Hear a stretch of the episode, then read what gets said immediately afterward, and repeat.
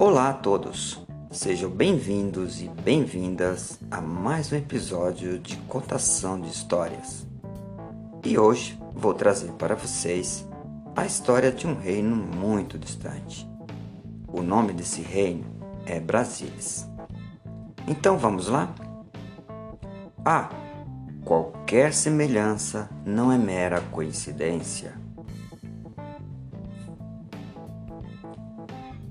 Era uma vez um rei, seus três filhos levados e uma rainha.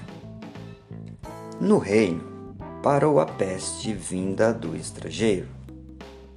E logo o rei tratou de acusar um outro reino de proliferar propositalmente a doença que já se espalhava.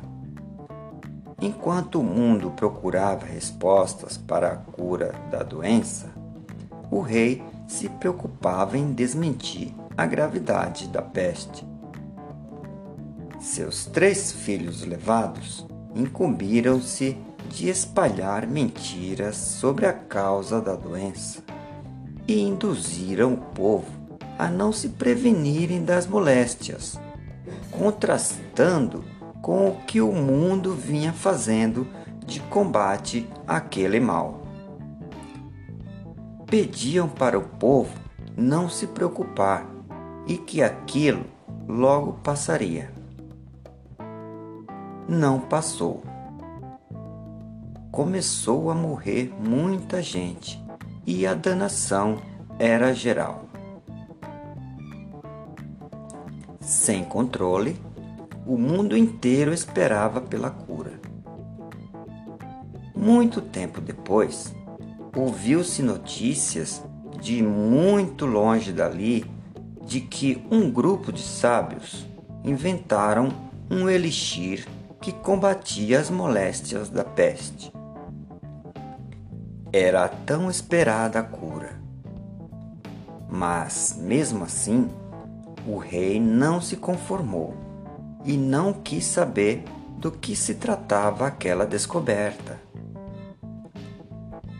Logo, todos os reinos garantiram as doses suficientes do elixir para proteger os seus súditos.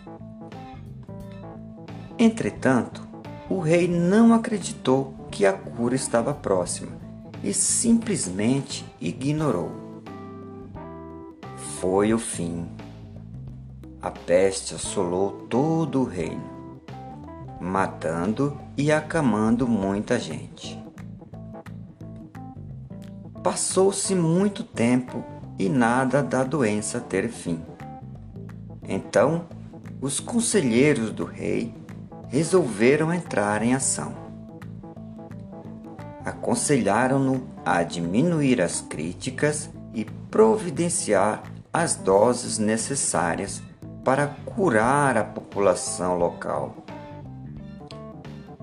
Enquanto isso não acontecia, os súditos se rebelaram contra o rei e cercaram o palácio. Comerciantes, artesãos, cientistas e filósofos apoiavam os rebeldes contra as arbitrariedades do rei instaurou-se o caos. O rei, sentindo-se acuado, resolveu adotar medidas drásticas e, por meio da Guarda Real, mandou prender os críticos do seu governo. Estabeleceu a censura e promoveu retaliações contra outros reinos que tentassem ajudar.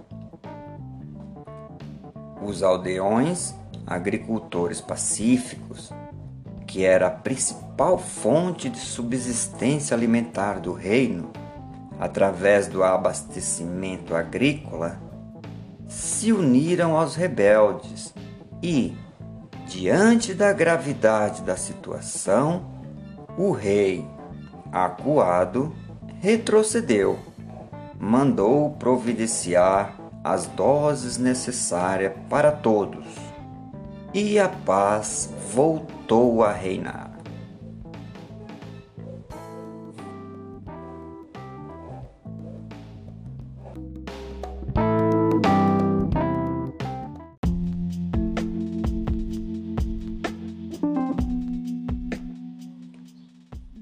Olá a todos e a todas. Sejam bem-vindos a mais um episódio de contação de poesia.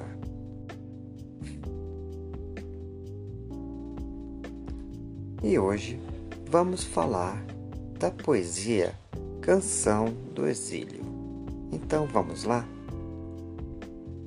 Minha terra tem palmeiras, onde canta o sabiá.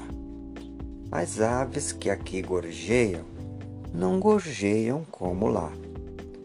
Nosso céu tem mais estrelas, nossas várzeas têm mais flores, nossos bosques têm mais vida, nossa vida mais amores.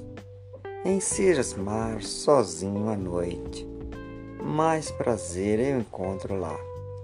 Minha terra tem palmeiras, onde canta o sabiá. Minha terra tem primores, que tais não encontro eu cá. Em cismar sozinho à noite, mais prazer encontro lá. Minha terra tem palmeiras, onde canta o sabiá. Não permita Deus que eu morra, sem que eu volte para lá, sem que desfrute os primores que não encontro por cá. Sei que ainda aviste as palmeiras, onde canta o sabiá.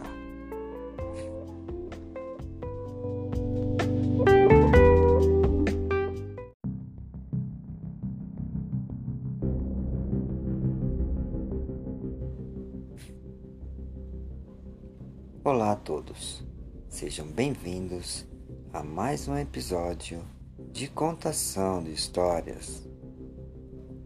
E hoje vamos ouvir o conto O Arquivo de Sérgio Gildice. No fim de um ano de trabalho, João obteve uma redução de 15% em seus vestimentos. João era moço, aquele era o seu primeiro emprego. Não se mostrou orgulhoso embora tenha sido um dos poucos contemplados. Afinal, esforçara-se. Não tivera uma só falta ou atraso. Limitou-se a sorrir, a agradecer ao chefe. No dia seguinte, mudou-se para um quarto mais distante do centro da cidade. Com o salário reduzido, podia pagar um aluguel menor passou a tomar duas conduções para chegar ao trabalho. No entanto, estava satisfeito. Acordava mais cedo e isto parecia aumentar-lhe a disposição. Dois anos mais tarde, veio outra recompensa. O chefe chamou e lhe comunicou o segundo corte salarial. Dessa vez, a empresa atravessava um período excelente a redução foi um pouco maior, 17%.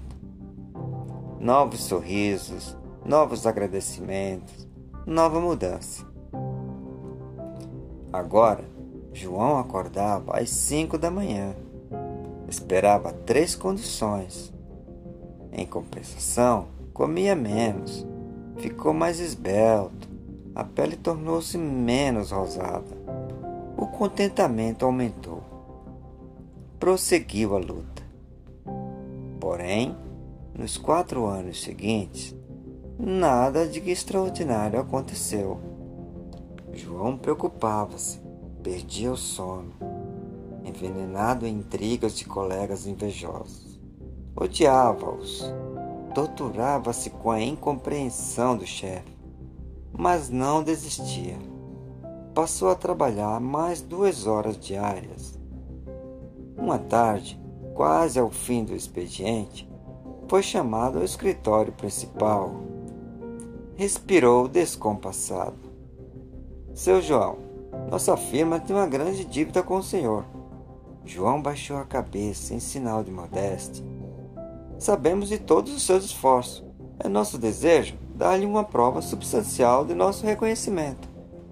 O coração parava além de uma redução de 16%, em seu ordenado, resolvemos, na reunião de ontem, rebaixá-lo de posto. A revelação deslumbrou. Todos sorriam. De hoje em diante, o senhor vai passar a auxiliar de contabilidade, com menos cinco dias de férias. Contente? Radiante, João gaguejou alguma coisa inteligível, cumprimentou a diretoria, voltou ao trabalho. Nessa noite não pensou em nada, dormiu pacífico, no silêncio do subúrbio. Mais uma vez mudou-se. Finalmente deixou de jantar.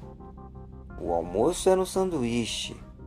Emagreceu, sentia-se mais leve, mais ágil. Não havia necessidade de muita roupa. Eliminou certas despesas inúteis, lavanderia, pensão. Chegava em casa às onze da noite. Levantava-se às três da madrugada. Esfarelava-se num trem e dois ônibus para garantir meia hora de antecedência. A vida foi passando com novos prêmios. Aos 60 anos, o ordenado equivalia a 2% do inicial. O organismo acomodara-se à fome. Uma vez ou outra, saboreava alguma raiz das estradas. Dormia apenas 15 minutos. Não tinha mais problemas de moradia ou vestimenta. Vivia nos campos, entre árvores refrescantes cobria-se com os farrapos de um lençol adquirido há muito tempo. O corpo era um monte de rugas sorridentes. Todos os dias, um caminhão anônimo transportava-o ao trabalho. Quando completou 40 anos de serviço, foi convocado pela chefia. Seu João, o senhor acaba de ter seu salário eliminado. Não haverá mais férias e sua função a partir de amanhã será de limpador de nossos sanitários. O crânio comprimiu-se. Do olho amarelado escorreu um líquido tênue. A boca tremeu, mas nada disse. Sentia-se cansado. Enfim, atingira todos os objetivos. Tentou sorrir. Agradeço tudo o que fizeram em meu benefício mas eu vou requerer minha aposentadoria. O chefe não compreendeu. Mas, seu João, logo agora que o senhor está desassalariado, por quê? Dentro de alguns meses já vai ter de pagar a taxa inicial para permanecer em nosso quadro. Desprezar tudo isto? 40 anos de convívio? O senhor ainda está forte. Que acha? A emoção impediu qualquer resposta. João afastou-se. O lábio murcho se estendeu. A pele enrijeceu, tornou-se lisa. A, est a estatura regrediu. A cabeça se fundiu ao corpo. As formas desumanizaram-se, planas, compactas. Nos lados havia duas arestas. Ficou cinzento. João transformou-se num arquivo de metal.